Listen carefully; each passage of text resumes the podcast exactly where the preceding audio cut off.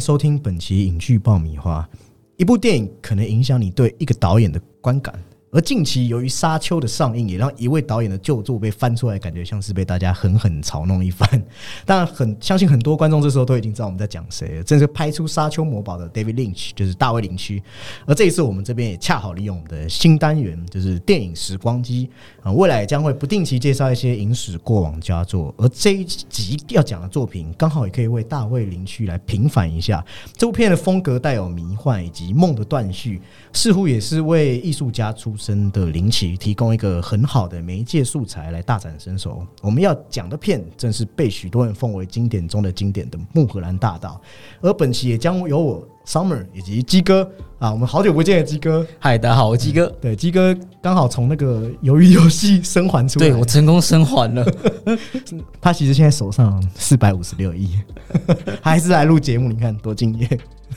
好，我们今天节目当然要带大家回到过往的年代来重新端看这部当年造成许多人去呃仔细深入研究啊，或者是疯狂解读的这部《穆荷兰大道》。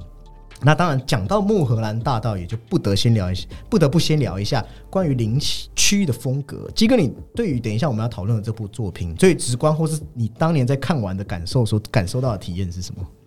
因为其实。等于是它的后三分之一不是有一个桥段是那个盒子被打开嘛？对。然后那个时候我们才发现，哎，是不是好像是一个梦境的感觉这样子？嗯嗯。然后后在那个当下，你反而会想到前面，哇，我好像是漏掉了好多的线索跟象征这样子。前面的那些很。超现实也好，很迷离的东西也好，就是瞬间一涌而上，这样子是一个你一定需要看第二次的电影。对，第一次看完会有一种啊，就是头脑昏昏胀胀的感觉。对，那其实刚好我们就像这边讲的一样，林区一直是电影界的多面手。简单说，就是他可以全方位的包办导演、编剧、摄影、美术设计，叭叭叭叭，甚至是涉猎于音乐这样。对，就拥有多项技能的他，也刚好。让他可以轻易掌控所有元素，比较不用受制于人啊。但是除了片商，开玩笑，他永远的痛，对他永远的痛。那电影很自然就是会，如果拥有这些把控权力的时候，这电影很自然就可以有那种浓厚的这种个人风格展现。那他在题材的选择上也总是非常偏门，就是说非常的有那种艺术家那种喜好呈现。那从那个那个 Lost Highway。这个我看那个台湾好像翻金狂，金狂，对，就是他等于是好诶，就算是他跟这个梦境有相关的三部曲子。对对对对，那还有大家比较熟悉的蓝丝绒啊，包括这个双峰，然后再到这个木荷兰大道影片，你可以发现他喜欢用各种不同的形式表现出现代人的这种焦虑和郁闷，对暴力和性，他也都有这种大胆的表现，而且都充满一种阴郁呃这种难受的氛围，可以这样讲。也形成林林区独特的这种电影风格。其实林区自己就表示过，这呃电影他的电影都是关于这种困惑和黑暗的描写，而且既不是现实，也不能完全断定是梦境。那大家也可以认为说，故事是真实的，也可以认为是虚构。我觉得也是林区电影好玩的地方。所以电影评论界甚至使用林区主义来形容他的电影风格。至于什么是林区？主义，或是说林区在拍摄上面的特色，我们等一下也都会用木荷兰大道来贯穿讨论。不过，就像是先前我们有讨论过，这种艺术家有时候会某因为某 种特殊的坚持，像我们上期之前讲到那个那个佐渡一样，对，那便仿佛会像注定般，再让他们的这种摄影之路、导演之路遇到好像一颗又一颗的绊脚。对，因为他们一定是跟这种片商以以以以商业利益为前提下，一定会有一点冲突，或是难以找到平衡的点。对，那你知道艺术家就是通常会比较太有性格。对对，那除了沙丘魔堡失败，他那时候其实，在那个片商压力下，就是算是那种很像啊抵押的概念，帮忙拍了《蓝丝绒》取得成功之后，还有双峰影集的热烈回响之后，开始有点知名度了，他就去向这个 ABC 电视台提案《穆荷兰大道》。鸡哥他，你知道他一开始其实《穆荷兰大道》是要做成一部电视，对，好像是影集嘛，可是最后被啊哎，经过修改之后又被驳回，对。当年的这种环境跟现在不一样。其实，当现在的环境是哦，你这导演可能在这个之前取得成功，那我就重金砸下来来投资你。但是，当年的影视环境并没有像现在这么的蓬勃，或者说嗯这么商业取向。那时候林区在选择这个选角上面的时候，他其实在选演员的时候非常喜欢用他自己的那种直觉感应，他也不太迷信牌子，所以他在那个穆荷兰大道的时候，就选了两个不太有知名度的电影电视剧演员，就是一个是这个 Naomi Watts 啊，一个是这个 Laura Horing，对，也是今天我们大家会谈到两个女主角。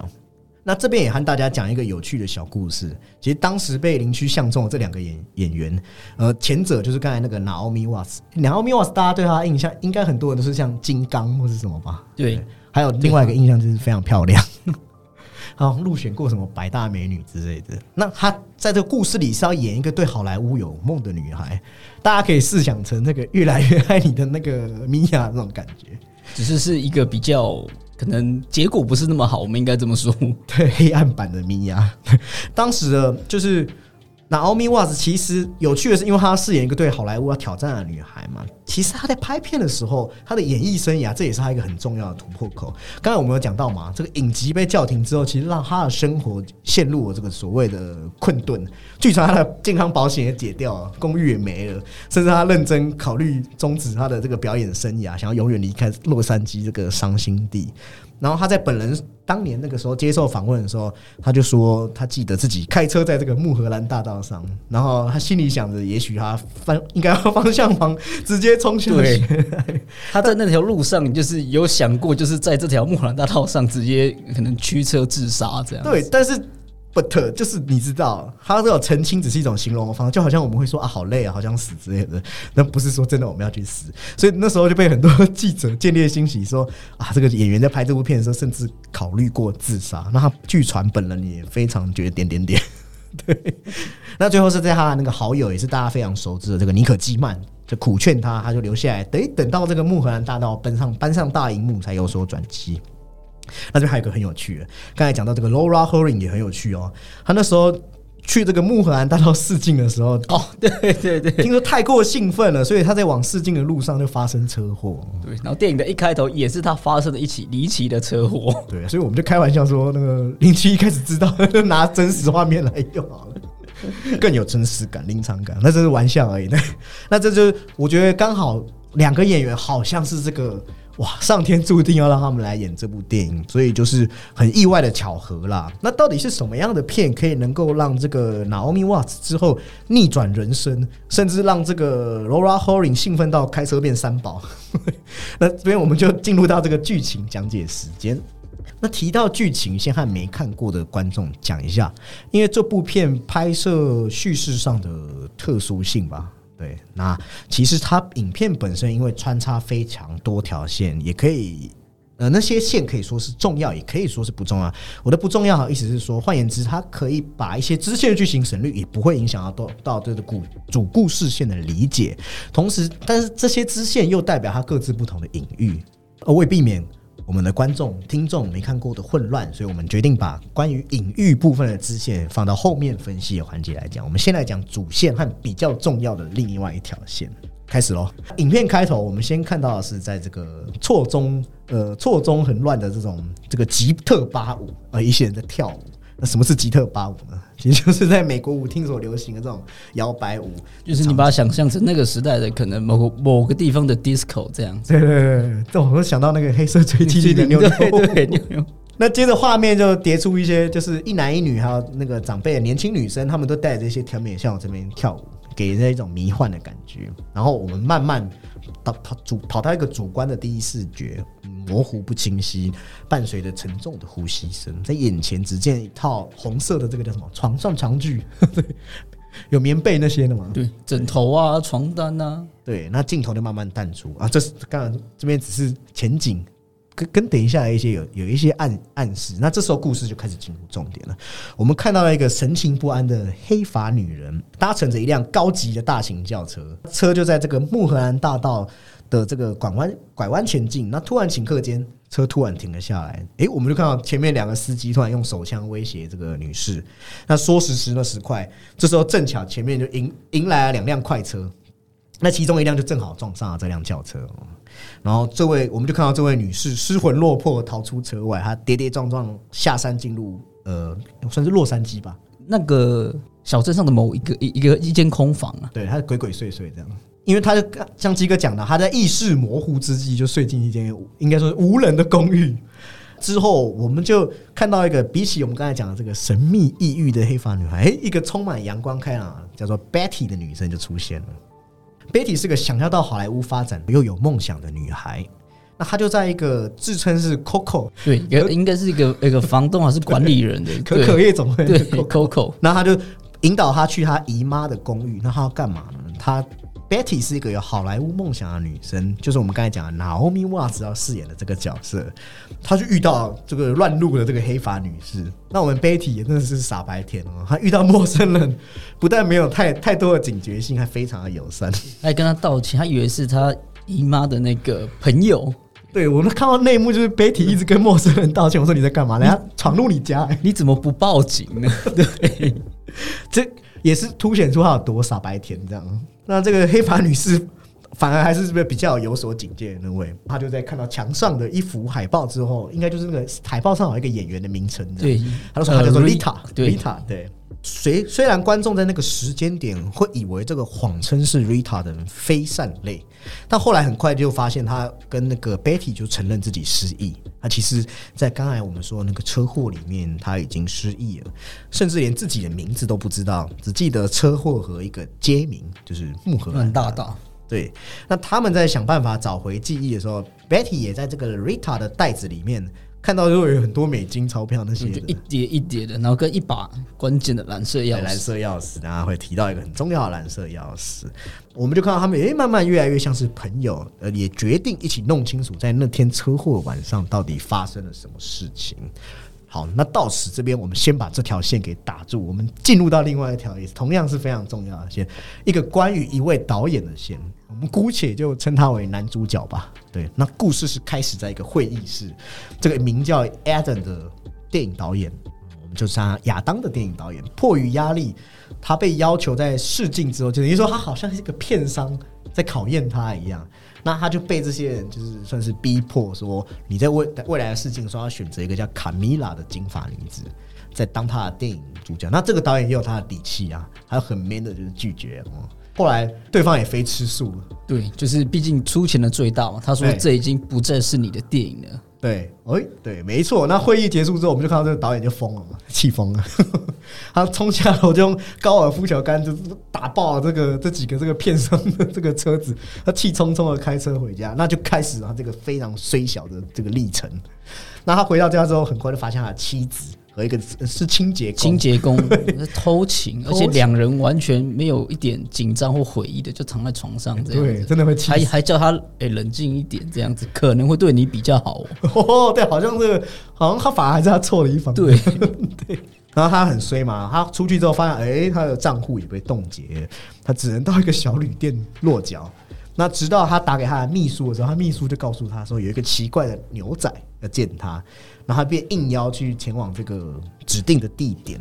那这边我们就看到，就牛仔就出现啦。那跟他讲一些奇怪的话，包含也是再次提醒与暗示他说，他选择那个叫做卡米拉的人作为主角。他还说，你如果按你听到的去做，你还会见到我一次，第二次。对，还还有给他这个，因为是如果你没有按我做，会见到我两次这样。哦，对对对对 对，因为一开始他还有就是请他就是放下这个成见，或是他这种。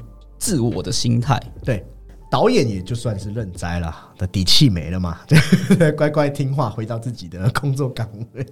然后接着我们故事又回来，这个他们两个已经变成了亲密姐妹套的女孩。那我们就看到 Betty 为了试镜，镜头一切，我们看到 Betty 为了，因为她想成为演员的是 Betty，她的为了试镜，在家里和这个 Rita 在对台词。那时候她的表演其实是非常生硬的。到了这个试镜的当天，他就非常的入戏，简直说出神入化，内幕很经典，就是让在场人就是技惊四座。对对对对，那所有那边现场的人，可能是片商或者是就是试镜的人，就是导演那边人，或是他有一位是他姨妈的朋友嘛，就是他的介绍介绍人嘛，都被他每一个人都被他就是被他被他惊艳到了。哎，没错。那接着，Betty 又被我们刚才说的那群人带去这个电影的棚子啊，刚好就遇到我们刚才讲的那个亚当这位导演。然后就在那一刻，亚当在选角，他就告诉工作人员说：“啊，等一下，那个内定的卡米拉上来了，那就是他了。”对。但虽然他说就是内定的卡米拉，然后但是他也看到这个 Betty 走了过来，我们就看到他和这个亚当啊四眼相交，感觉天雷勾动地火暗示，但没有。没有，什么都没发生。呃，亚当反都而是他说：“哎、他时间到了。”对扭头就跑。Betty 就说他已经约了朋友，他早已经答应呃那个 Rita Rita 要去下午要去查明他的身份，这样。那等于说亚当连可能要换脚的机会都没有，这种感觉哦。那之后两个女生见面之后就去了这个餐厅。那 Rita 就是看到这个女服务生胸前的名牌，唤醒了她一个名字，这个 Diane，对，就是我们大家简称戴安，比较好念。那两位女士根据线索去到那个叫做戴安女子的这个公寓，那他们也意外发现这个戴安跟这个其中一位邻居居然是换了互换房子，哎蛮诡异的。蛮诡异的。那时候就觉得为什么要互换房子？事有蹊跷嘛。那他那个 Betty 也很顽皮嘛，就 想办法闯闯进去看看发生了什么事。那 Rita 也就跟着进来啊，他们发现床上竟然有一具黑发女性的尸体。我看 Rita 吓死了，这样。对，那回到家之后，我们就看到 Rita 开始剪她的头发，然后她想要掩饰自己的身份，而 Betty 也为她这个戴上了和她一样的金色假发。金色假发，对，对，那当晚哦，这个这个十八禁而来了。我未满年龄的请先出去，看一下，我们就看到这个 Betty 邀请 Rita 到她的床上睡，然后两个就相吻，对，对就是彼此天雷沟通地火。好像在对方怀抱中找到慰藉一样。那当然，奇怪的事就开始发生。应该说，嗯，美梦即将慢慢步入，就即将破灭。当晚，我们看到 Rita 做了一个梦，她口中念念有词说 “silence”，呃就是极静，最极静哎，重复的这样，对，一直讲，好像宕机一样。然后突然要 Betty 跟他到一个地方，那那个时候已经凌晨凌晨两点。凌晨两点，对，那两位女士就坐车到那个叫做极静的剧院，对，对然后那个里面的表演非常怪异哈。当时鸡哥看到觉得非诡异，对，因为他重复的说着，这这些都是安排好，都是预预录的，哎，对。对，没有乐队，什么东西都没有。那有趣的是，此时在这个伴随这种灯光跟打雷声，我们看到被吓得就是颤抖的，反而是 Betty，对，是 Betty，反而是之前相较呃相较比较惊慌失措的 Rita，反而就是比较冷静一些。然后最后两个人又是这样子，就是呃很像很就是很难过的这样痛痛哭，对，那 Betty 好像被被雷打到一样。对全身这样颤抖，好像被唤醒了什么。欸、那个抖要怎么演呢、如果观众有去看那看过或没看过，都可以去看那一幕，那个抖的很很像那个站在按站在那种按摩椅上面。这时候我们就看到女高音出来唱了一首歌，然后就看像鸡哥讲，他们就被听到落泪。然后这时候呢，Betty 就发现她手中出现了一个蓝色的盒子。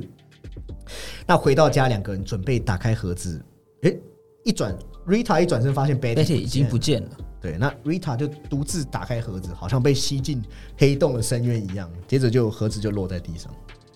也就是这个时候，第这个整条的叙事线结束了。那导演开，我我说的导演不是刚才那位亚当导演哦，这部片的导演 David Lynch 对 David Lynch，林区开始要为大家解答。镜头一转，哎、我们又回到了北岸的房间，然后我们就看到那个奇怪的牛仔推门进来，哎、你该起床了。那我们才惊觉那个叫北岸的女生，居然长得跟刚刚的 Betty 一模一样。那不同的地方是，这位金这个一样金发这个北岸，她的脸色苍白，，非常的憔悴，没有生气，头发凌乱。嗯简单说，我们讲啊，Betty 是阳光开朗啊，那她就是她的对立对比面啊。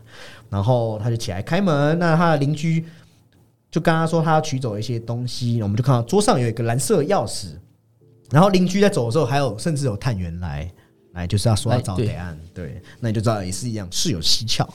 那我们之后就进入到这个北岸的一个的一个小小的回忆，才发现一个哎、长得跟刚才我们说的那个黑发女子 Rita 一样的女生，正在跟她发生亲密关系。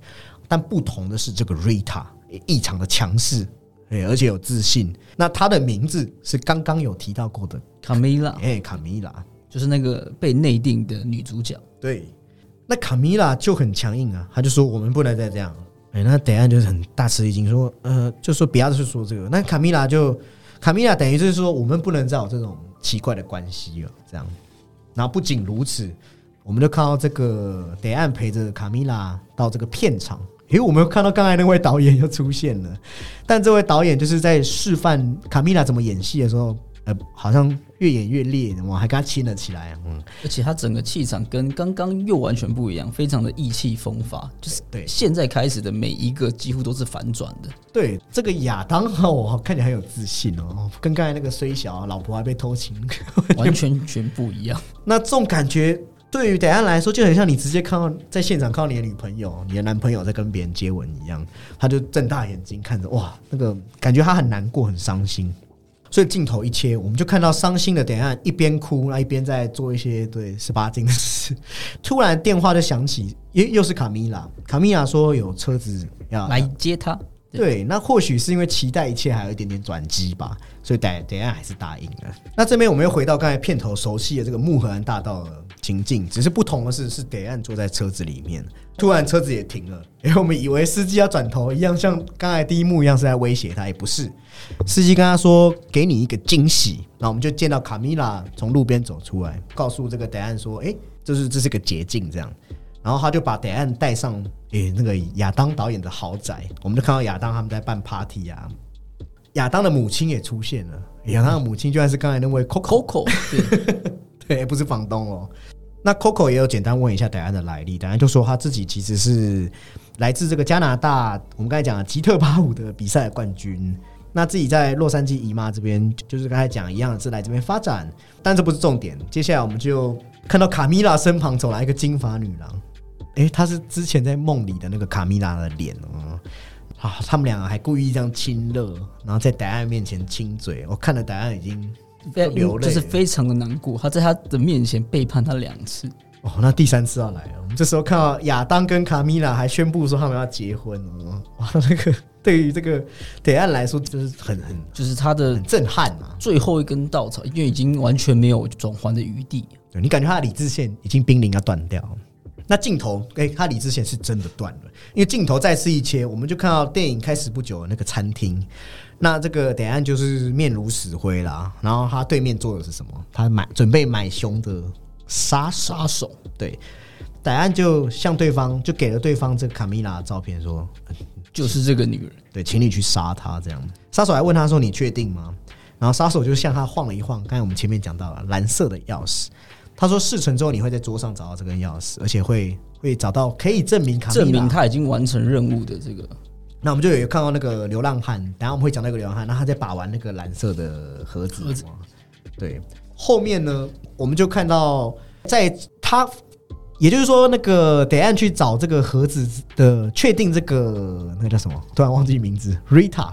哎，不是啊，卡米拉，卡米拉，对。我们有时候真的会搞乱。转换之后是卡米拉，对，发现之后可能他已经死了，这样。你就会看到一些很像意识流的切换，包括就是有一些人在面目狰狞的狂笑啊，你就看到德安好像德安好像被这些压力所逼，感觉也是可能也是后悔吧，后悔说他杀了这个卡米拉，这样。他在。抽屉里就拿出手枪，就看到他自杀了，就是引弹自尽。对，那镜头这个时候又回到刚才那个我们讲的那个极境剧院，那包厢里面就有一个一个女士就淡淡的说：“对，极境。”对，电影其实在这边在这边就结束了哦。相信很多听众或是当初看完的时候，都会像我们一样觉得有一点一头雾水哦。但仔细去推敲，很自然能够发现，刚刚的第一个故事的版本其实就是我们讲得岸的梦。也就是说，那个 Betty 得按幻想出来的形象，其实我们看完最贴切的感受，在看完当下会觉得，哇，这个女孩 感觉真的伤得很深哦，爱的非常狼狈。可以，我觉得会喜欢这部电影的人，会被他这种迷离梦幻之感感到无法自拔。但是，给予这部电影负面评价的人，则会觉得说，呃，这部电影的叙事可能过于混乱。那。对，我会说他其实不是完全让人看不懂，即使这些年来我们看网络上一直为他这个剧情争辩不休，再加上。就很有趣嘛，我们其实大卫林奇是个很好玩的老顽固，他出了名，他是出了名不愿意去对自己作品做出解释的，但这也不代表说没有人知道这部故事在讲什么，他只是层次很多，伏马很多，解读方式很多，但一个基本的底是观众是知道，正如林区林区 林区林区简略好，我们暴暴走乱讲，林区本人简略的描述说这是一个关于爱的故事，好像有讲跟没讲一样，但其实你是知道答案的。更像是一个关于感觉的描写哦。这两段我们会十余年来，这是我们看到这几年来讨论，大致上分为就是两种阵营。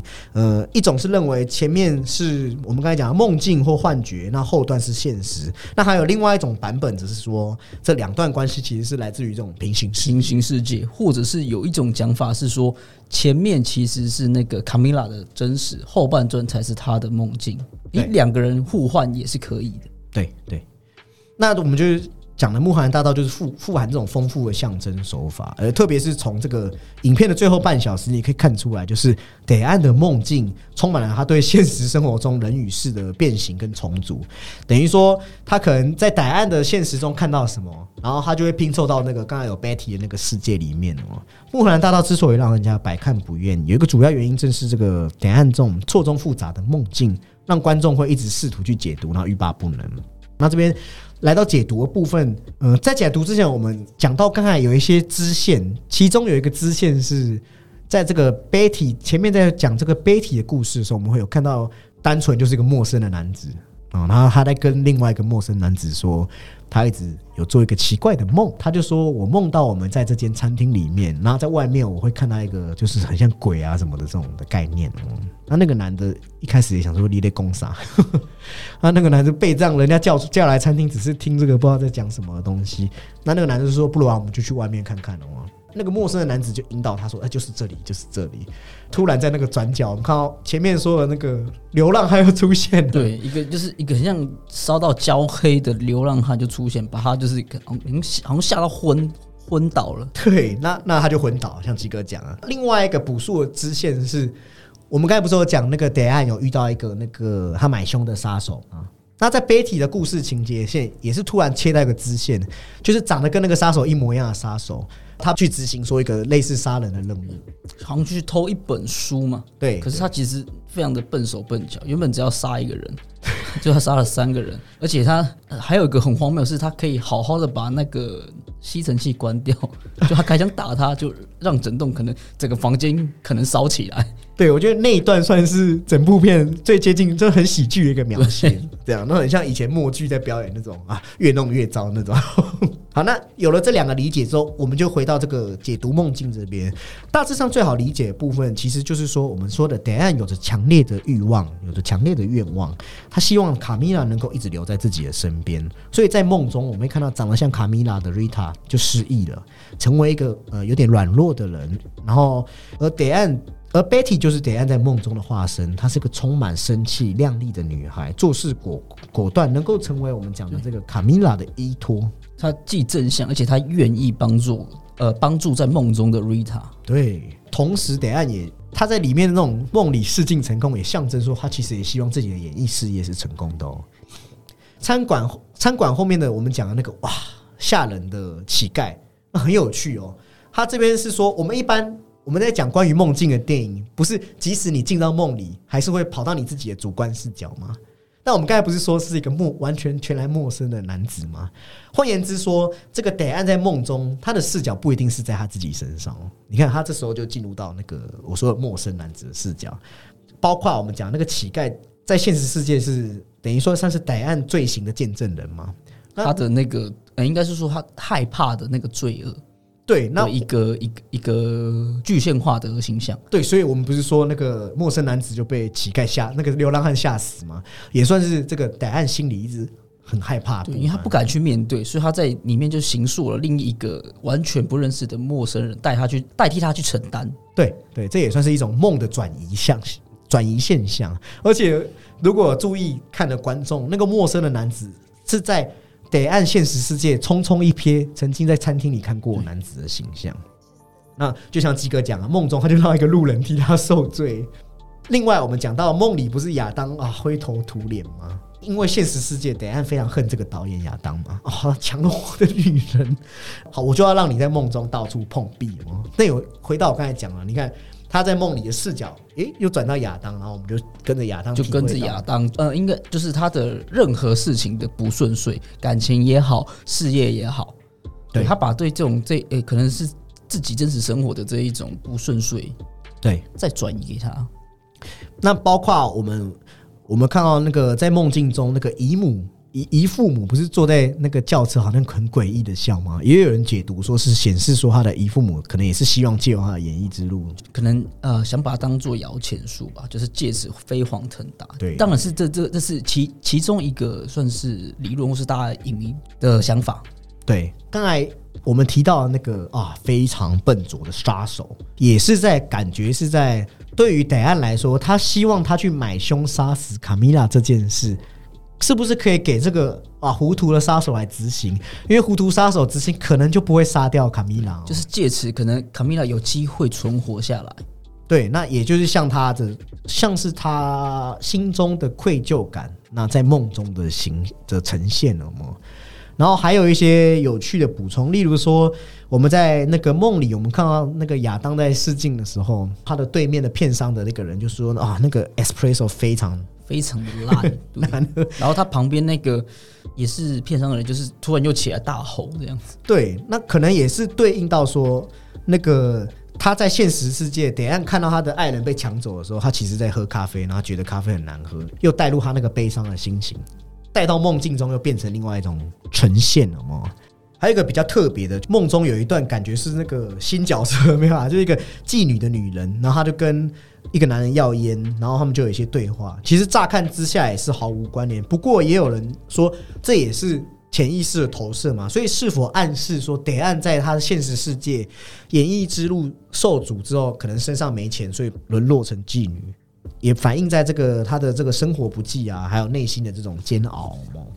甚至也有人有一种牵强的观点，他说牛仔是得岸心中好的意识的代表，因为他离开了自己受辱的这个宴会哦。我觉得还有一个很有意思的是，林区在对一个事情，他其实是否也是在告诉我们说，意识在转换的时候，他可能是。是会是有不同情绪来推动，我觉得很像你还记得有一阵子很流行所谓的吸引力法则。那他说世界不是跟随你要的东西来决定，你要的那个东西还有包括你的你的情绪在里面。你要有一个正面的力量跟负面的力量，同一个词可能就会有不同的力量。那林区在意识上面的这种解读有有几个是包括说，我们看到那个我们刚才不是讲他的姨父母在笑吗？诶，那你可能在一开始会觉得那可能是哦，看到自己的那个。那个后辈就是 Betty 啊，或什么那种啊，有点关爱的这种感觉。就是可能呃要毕业了，或是他要送他进这个社会追梦。对，在这个等下我们看到，因为这在这种气氛堆叠之下啊，他那种他们同样是在笑，你会觉得很像有那种阴郁恐怖的感觉。同时有一个一幕戏，我真的觉得很有意思，就是我们刚才讲的 Betty 在试镜的时候，我们不是说他靠演技征服全场吗？但是。他在家里跟 Rita 对台词的时候，我不是说非常的生硬吗？同样的台词，他同样的台词，他在试镜的时候换了一种口气，哎，竟然变成截然不同的内容，就好像我跟你讲一句话。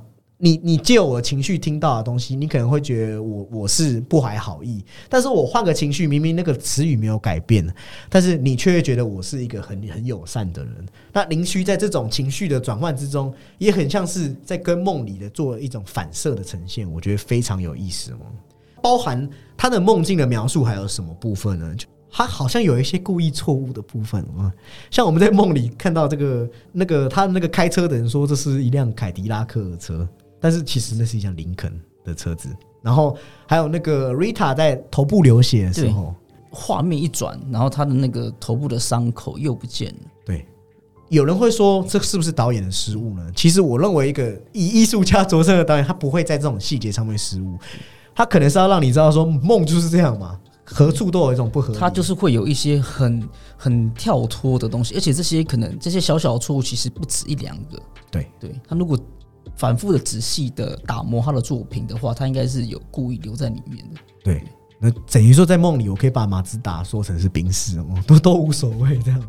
那这样让那个逻辑认知变得很宽了哦？那或许梦也是本来就是不讲逻辑嘛。我们接下来就是提一下他在这个电影中使用的一些方法，其中我想要再回到我们刚才说的那一幕流浪汉的戏，嗯，不知道观众。有没有还记得我们之前有讲过，恐怖片不是很喜欢使用一种叫 jump scare 的？对，那林区用了一种反 jump scare 的套路来呈现那场戏哦。我们看到两个陌生男子在餐厅对话的时候，哎，鸡哥，你有没有注意到，在餐厅里面非常的朦胧，好像林区刻意使用一种过曝的那种感觉哦。然后伴随着他们两个，呃，应该是两个都是这样摇摇晃晃的状态，手持镜头，对。然后我们就看到，包括一些过肩镜头的转换啊，你会有一种好像强烈的跟现实有一种拉不和谐感，应该这样讲，让你有不安的氛围。加上那个男子，陌生男子跟他朋友说：“我梦到一个奇怪的梦，会有一个东西来吓我。”诶，邻居在做什么事？他已经预先告诉观众说：“我们等一下要面对什么惊恐。”他不是出餐厅之后就一步步的这样前进吗？我觉得这个时候技法跟 John scare 完全不一样。他利用气氛的烘托以及提前告知。观众已知已知会发生什么，那我们就随着他一步一步接近的时候，诶，当年其实我相信那一幕在电影院应该吓到不少人。当流浪汉出现的时候，林区林区更有趣了，他让那个流浪汉的脸几乎塞满了整个荧幕，刻意不让你看清楚是谁，他一闪而过而已。对，一闪而过反而会让人，可是会让人家有一个情绪直接拉到感觉，就是从胸口拉到喉咙，感觉哇，这什么东西？对。那你还记得我们之前有讲过吗？就是像那个恐怖，像温子的那些恐怖片，不是说看到他的那种什么鬼修女啊啊，一旦看到那个外貌之后，你就觉得不恐怖了。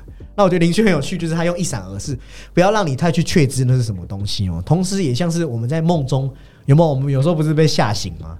我们也很不确定自己到底看到什么，我们只知道啊，还好出逃出这个梦，我醒来了，对。对，那林区不只是画面上很会运用哦，他在这个包，他很会，他也很会玩弄另外一个东西，我觉得叫做声音啊。如果观众有看过这部片，或者是在我们介绍之后，你可以去注意音轨上面有这种常常会有这种突然膨胀起来这种高频的这种喧哗感，有时候又会有一些很不寻常的突然中断。换言之，可能我们的台词假设突然在讲话或什么，哎。突然又停顿，然后陷入一个极静的空间。我觉得灵区主义，也就是像这种类似这种腔腔调，这种让你有一种难以抑制的这种情绪体验，极易察觉却又很难定义。也就是我们等一会讲到的弗洛伊德曾经说过，这种鬼魅性，他把这种你陌生跟熟悉的感觉混合，然后也就掺杂出许多这种诡异啊，还有这种熟悉的不安定感。而且包括我刚，包括我刚才讲啊，他让很多事都模棱两可的含义。也就是我们看到这种模棱两可的含义的时候，我们会看到一些情绪，它可是可以并置的哦。也就是说，表面之下可能隐藏了欺骗，假象之下可能隐藏了危机，那它让这个所谓的真诚跟讽刺也就可以和谐并存哦。然后也甚至不会抵消彼此。那这些不自然的，它会有一些很不自然的语句跟这种音效的暗示，我们就会被空气中这种这种恐惧的这种震荡，然后侵入一切。鸡哥应该也有有也有所感觉吧？对，因为他的应该是说他的像是画面也好，风格啊，或是音乐，其实他一直都是很很具实验性质的。嗯，对，因为像是就是多半带有一些那种很迷幻或是超现实的那种感的那种感觉在。那他也曾有曾有说过，他呃应该是在一个访谈，他有说过，他那些灵感的来源就有点像是那个呃一个 TV on your mind，就是他脑中会有他自己的一台。电一台电视，对，会会有一些很奇幻的想法。那它具体一点的是说，它除了是身边的周遭的事物外，还有这些事物背后的理念，所以才会让它有这么多比较像抽象性的一些解一些解读。对，然后像是还有那个，就是嗯，我不知道大家有没有看他的第一部长片叫做那个橡皮头，非常有名。对，他的那个呃音乐是非常的具有一点空间感。它会有一些回音或是风声，就很像你窗户没有关紧，会有一些风声漏进来等等的那一种感觉在，就会让你就是像我们在看梦幻会有一些很奇怪的的抑扬顿挫氛围，就是那种膨胀啊，或者是一种流动感，让让你就是被困在那边，很像那种我们在调音的时候，一路拉高这种音调，诶，拉高之后你情绪高涨之后又把你断掉。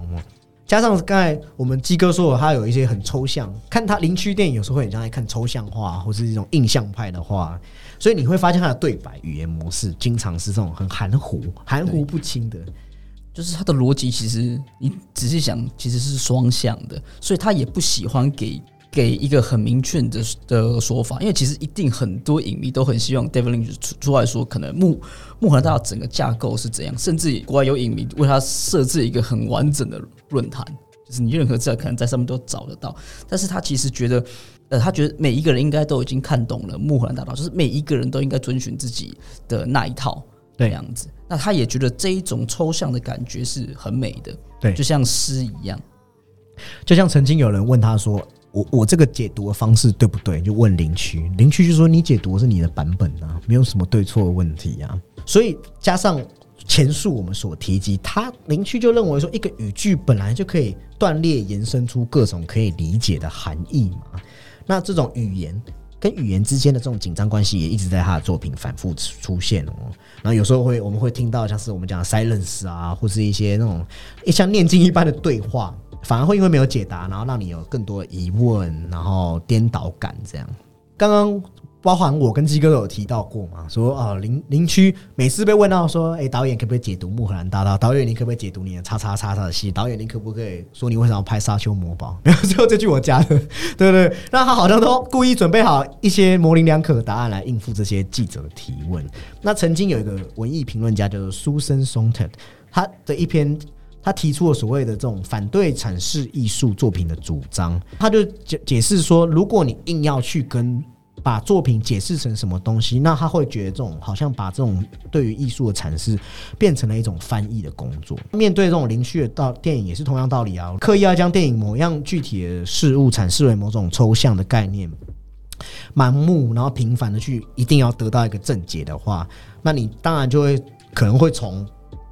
艺术观点可能会从符号学语言，甚至扯到女性主义，甚至我有人扯到量子力学，还有人扯到拉钢精神分析，有怎么平行时空等等的，永远都没有一个正确解答。这也是林区喜欢在作品有这种大量留白的关系哦。啊，你们喜欢塞就给你塞，因为你会，因为你会依照你的你的体验或是你过往看过的的东西来做一点解谜，然后同时享受这部电影。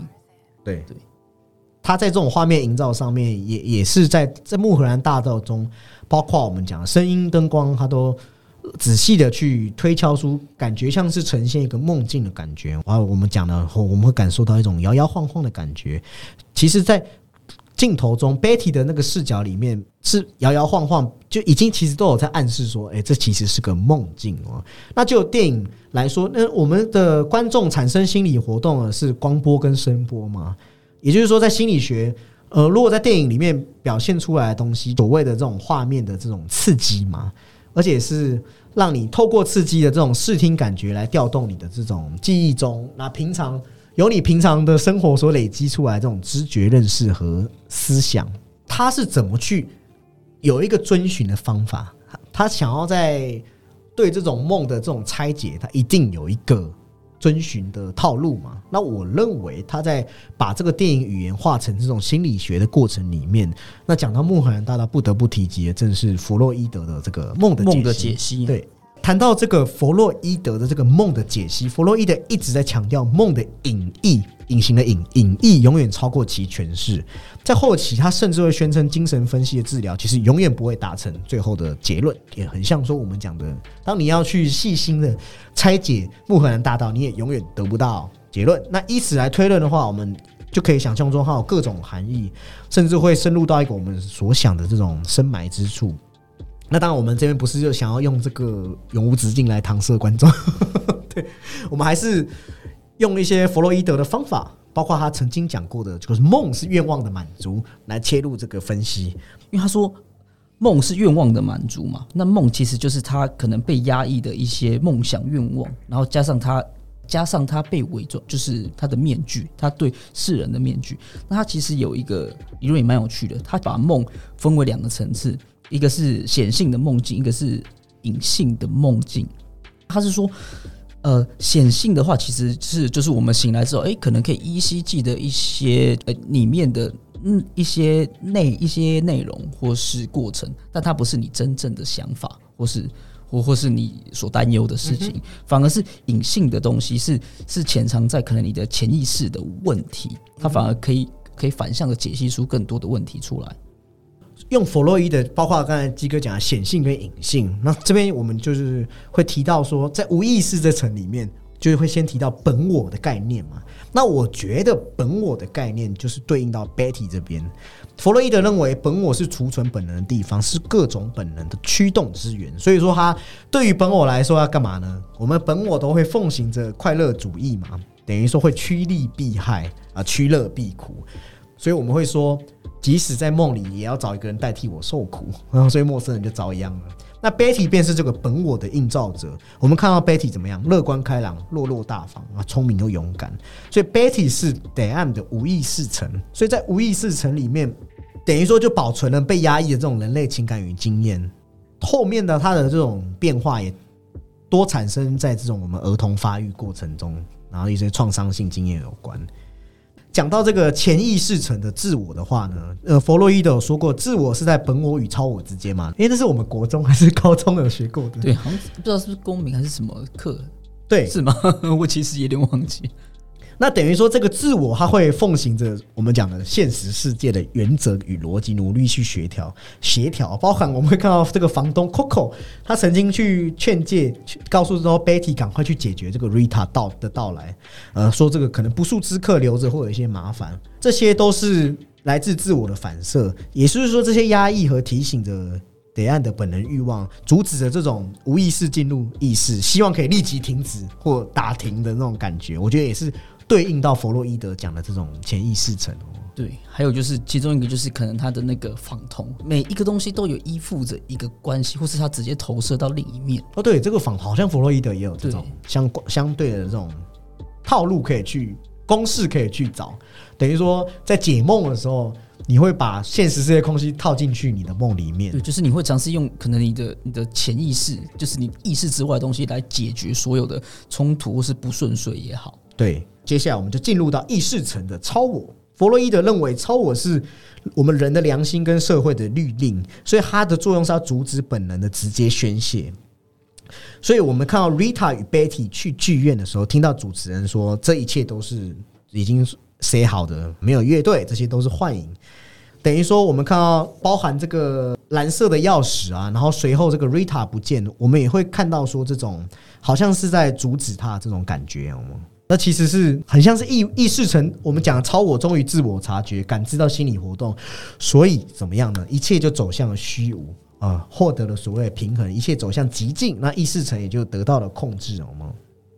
简单说，灵虚创造了一个幻影与假象构造的世界。他利用一些片段的话语、反逻辑的镜头，以及这种 我们刚才讲的灵视语言，然后我们会看到一些什么蓝色钥匙、蓝色盒子、流浪汉、不明巨款。呃，那个狂笑的夫妇，哎，甚至是杀人的人、买凶的人，也都是弗洛伊德说我们在人格里面干嘛呢？就是在人格里面、内在里面进行所谓的梳理。那欲望之后，唯有回归到我们刚才讲的极境，才能够得到解脱。另外，我想要特别点出来一个点是，中间我们不是有讲到剧院吗？我们会看到那个仿佛有带有一种中世纪。宗教色彩的感觉，哦，因为我们都知道美国是一个这种 a nation underground，简单说就是大部分人为信信仰都有这个基督信仰，那基督教的教义则是大部分美国这这种价值观的重要部分嘛？为什么会在德安的梦中出现宗教场景？可以理解为他心中的宗教道德底线对于自己所犯罪孽的这种审判，因为在弗洛伊德意识理论中，这些场景也可以解读成这种有具有检查作用，包含说。呃，无意识的欲望可能在梦境中已经逃过检查作用，所以我们看到了前面得案的一些幻想与梦。那在梦的结尾，也就是得案逐渐清醒的时候，呃，检查作用可能已经对这个所谓的潜意识的压抑，不断告诉意识本身说啊，这是幻觉，这是幻觉。也就是这种对于梦境的这种投射，即使在宗教里面，也可以视为我们讲的得案在杀人后压抑感，这样就是一也算是一个底线了，因为它其实。可能也是受制于一个潜意识，就是太太过头的一个想法，或是冲，或是冲动。嗯，所以说他可能在比较后段，所谓真正的这这个回到现实，或是他真正自自我的克制。嗯，对，是利用宗教的力量拉回来。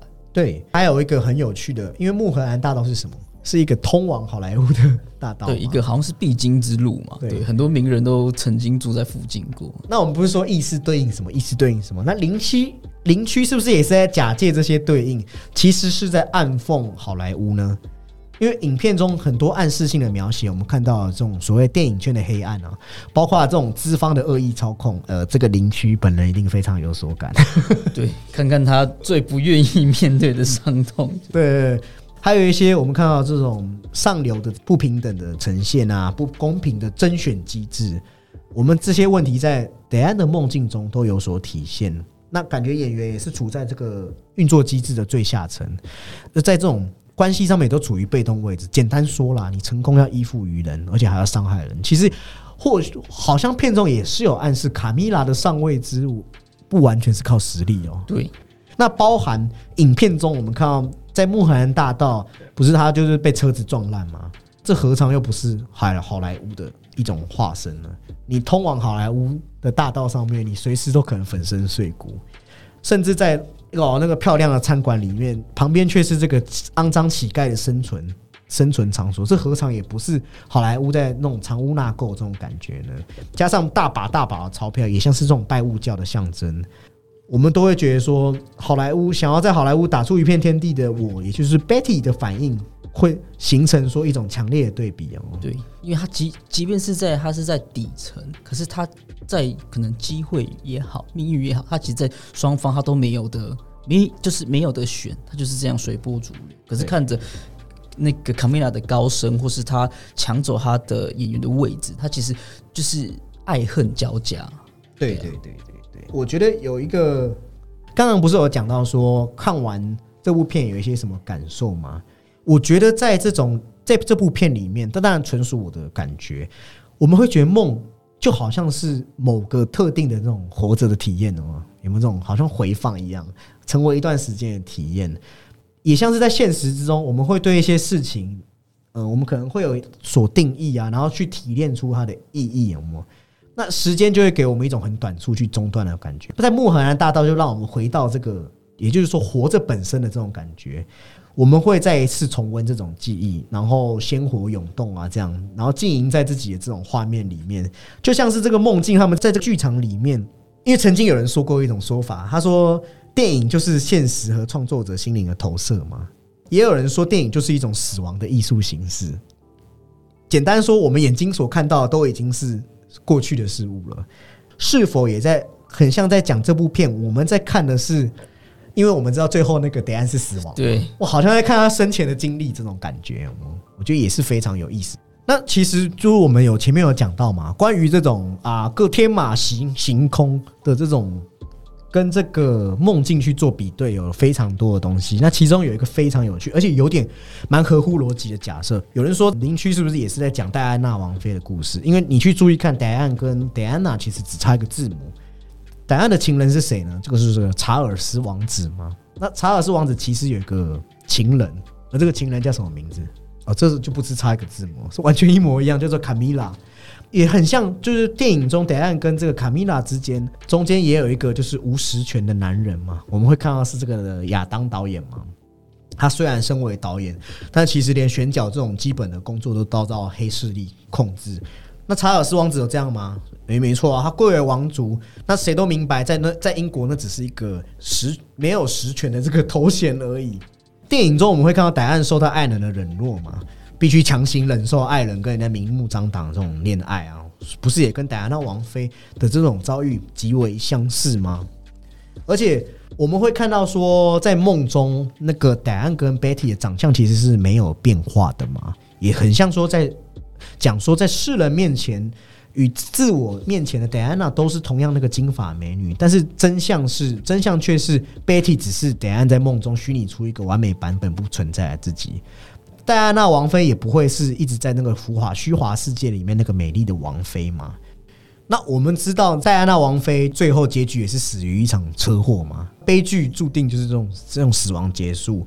我们会看到两个卡米拉都成为他们悲剧遭遇的起点与终点哦，他们是整个过程的参与者也是见证者，只是导演让他们的这个结尾略有不同而已。可以说是巧合啦，或许林区有想要搞这种意味，好吗？而且啊。不是大家都在找这个 Armed Rules 的姨妈在哪里吗？哎，那这个林区不是曾经有给影迷提供十条线索吗？对他其实也不是说这么不近人情，他有给出他的一个想法。对，啊，听说也是那时候粉丝一直敲完啊，给你们十个线索自己去找。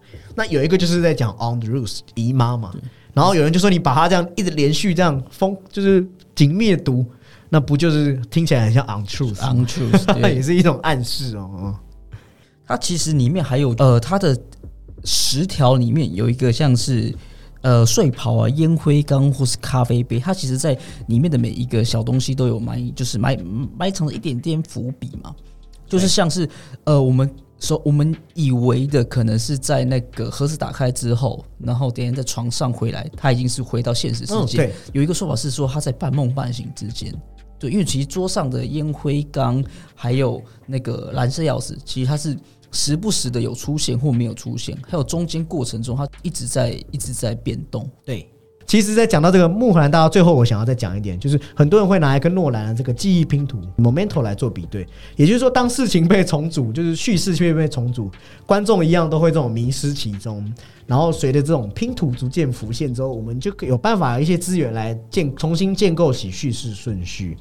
记忆拼图是将故事剪碎，错字在一个单一轴线，就是呃利用它的那个画面的转换，黑白彩色之间用正序跟倒序，看起来其实比较像呃真的在解谜拼图。那穆罕大道则是让电影前大半部其实就是说是个梦境嘛，然后梦境的这些灵感来自于后面那一段的实际经历。我们都也会迷失其中。不过，我觉得说，在秘密被厘清，或是其实这些东西并不是说要炫技，而真的是说要去搞什么神秘。木兰大道跟记忆拼都不是这种性质。我觉得它比较像是去重新看自己伤害是什么东西，也不是说实际上发生了什么事，我们去探讨这些事情。这些是伤悲是什么？伤悲的事件是什么？本身是什么东西？我觉得或许也不是最重要去知道的事情。